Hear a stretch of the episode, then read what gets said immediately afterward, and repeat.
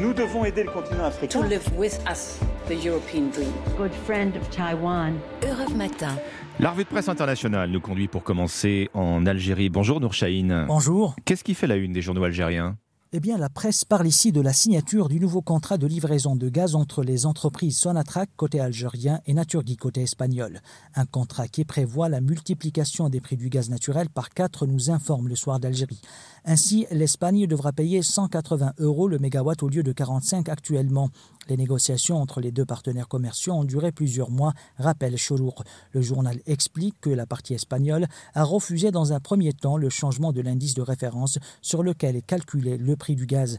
Mais son attraque a fini par faire plier Naturgy, titre l'expression, et Algérie Eco de rajouter que ce n'est qu'un début. Le site spécialisé en économie dévoile que la compagnie algérienne d'hydrocarbures envisage de nouvelles formules pour augmenter les prix du gaz pour tous les acheteurs européens. Six d'entre eux ont déjà accepté les nouvelles règles du jeu. Nous sommes à présent en Grèce avec vous, Clémentine Athanasiadis, à la une des journaux grecs ce matin. À la une ici, ce que la presse qualifie de tragédie en mer Égée après le naufrage dans la nuit de mercredi à jeudi de deux embarcations transportant des demandeurs d'asile. Au moins 18 personnes sont décédées, principalement des femmes, et des dizaines d'autres sont toujours portées disparues. Le journal Les Mérini raconte des corps flottants au large de l'île de Citer où des habitants ont fait leur possible pour aider les survivants. Malgré les vents violents, les opérations de sauvetage se poursuivaient hier encore. Suite à ces naufrages meurtriers, le Premier ministre grec a exprimé sa profonde tristesse rapporte la chaîne de télévision IERT. Ces embarcations parties de Turquie attisent une nouvelle fois les tensions entre les deux pays voisins. Athènes accuse Ankara de ne pas surveiller ses frontières et la tient responsable de ses vies perdues en mer Égée, écrit le quotidien Tanea.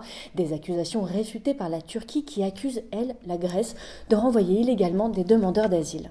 Allez, un pas vers l'Est. Nous voici enfin en Turquie avec euh, Rémi Trio. Rémi, de quoi traite euh, la presse turque ce vendredi? Du meurtre du chanteur Onur Şener, un artiste inconnu du grand public qui se produisait dans un bar à Ankara le week-end dernier quand il a été battu à mort par des clients au prétexte qu'il ne connaissait pas les paroles d'une chanson que ces hommes lui avaient demandé d'interpréter, résume Sözcü. Selon Bilgun, les principaux suspects sont deux fonctionnaires du ministère du Travail et un ingénieur d'une entreprise publique du secteur de la défense les Turcs ont été choqués par un tel déchaînement de violence pour un motif aussi futile.